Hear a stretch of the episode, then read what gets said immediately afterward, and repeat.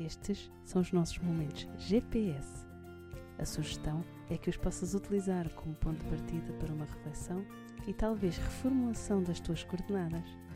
Nesta viagem da parentalidade não conjugal e do divórcio consciente, recalcular a rota é essencial e desfrutar do caminho também.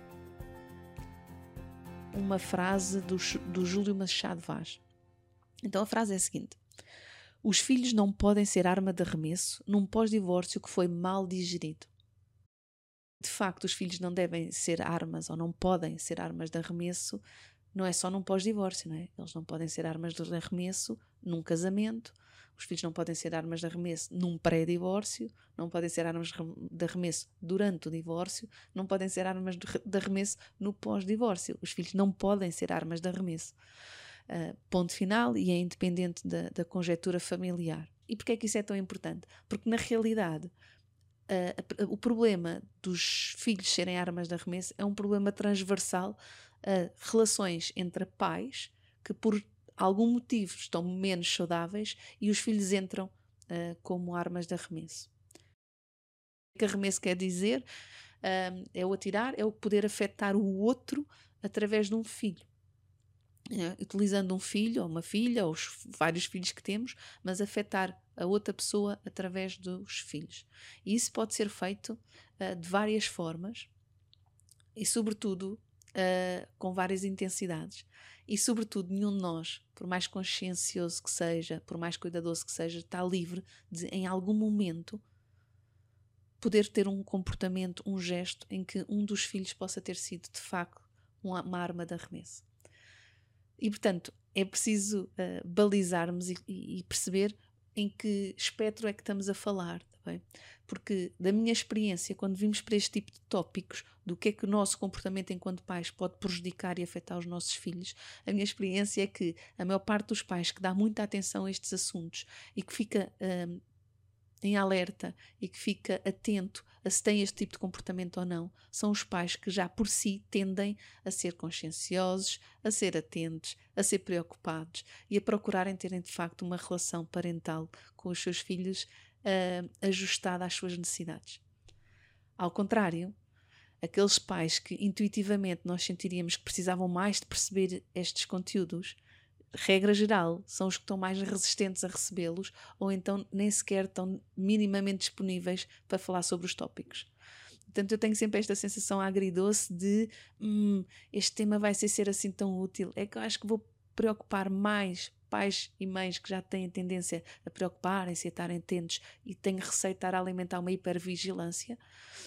E dificilmente acredito que vai chegar aos pais e mães que precisavam objetivamente de pensar cada um destes tópicos. Então fica assim um bocado ambivalente né, como é, que, como é que hei de entregar este conteúdo que me parece também ao mesmo tempo tão interessante para se refletir e pensar, tanto para os próprios pais como para os profissionais que acompanham essas famílias. E tanto, Estar atenta número um, qual é a frequência que acontece, número dois, qual é a gravidade e número três, qual é de facto o impacto que tem nos nossos filhos. Sabendo que, independentemente de tudo isto, para qualquer criança, para qualquer filho que viva ao longo de anos, como muitas vezes é o que acontece no pós-divórcio, num ambiente de hostilidade entre os pais, em que é de facto hum, tida de forma mais consciente ou menos consciente, mas que é tratada como arma de arremesso. E esse sim, nós sabemos que terá sempre impacto uh, ao longo do tempo. E tem impacto porquê? Uh, no fundo, quando estamos a utilizar uma, uma, criança, um filho, para afetar o outro, um dos progenitores, o que estamos a fazer é triangular. Ou seja, estamos a pôr um dos nossos filhos, ou os vários filhos, mas pronto, estamos a pôr filhos entre a relação de, de, dos progenitores. E, portanto, o filho é um veículo para chegar ao outro progenitor. Isto às vezes é feito de forma super consciente e planeada, um, intencional. Outras vezes é feito de forma inconsciente e nós podemos nem nos estar a perceber. E o afetar, tipicamente, quando pensamos em arma de arremesso e afetar o outro, é prejudicar o outro, no sentido vou-te fazer mal, vou-te fazer sentir mal, vou fazer com que os filhos uh, fiquem contra ti ou, ou, percebam o quanto eu estou contra ti e, portanto, se alinhem comigo. Uh, vou-te atormentar, vou-te chatear, vou mostrar que não prestas, vou mostrar que, através dos meus filhos. Portanto, pode ser para afetar neste sentido. E que é o mais comum de se falar, e é isto que vem mais à imagem da maior parte de nós quando falarmos em filhos como armas de arremesso.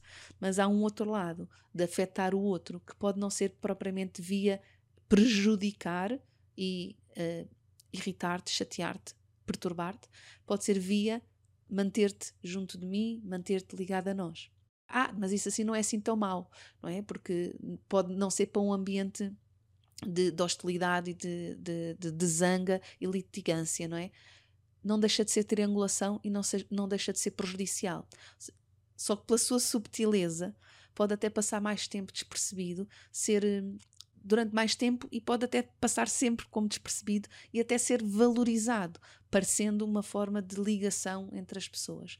Isso é sempre mau, isso é sempre prejudicial, porque o lugar de um filho na relação entre os pais não pode ser nunca o de ponte na comunicação e na relação entre os pais. Pode acontecer, lá está, pontualmente acontecer. Pode ser as, as próprias crianças, isso também importa dizer, que assumem esse papel, mesmo que os pais não o ponham lá.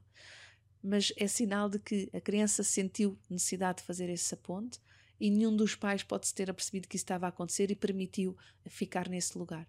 Portanto, também dizer, este apontamento importante, que às vezes são os próprios filhos que se colocam nesses lugares Claro que é como resposta ao que está a acontecer, claro que é como resposta à satisfação de uma necessidade de comunicação entre os pais ou de ligação entre os pais. Mas os pais, enquanto responsáveis pela criança, devem acautelar e assegurar que isso não acontece e, quando acontece, que voltam a ajudar o filho a ir para o seu lugar e que não o querem naquele lugar de ponto de ligação e de triangulação entre eles.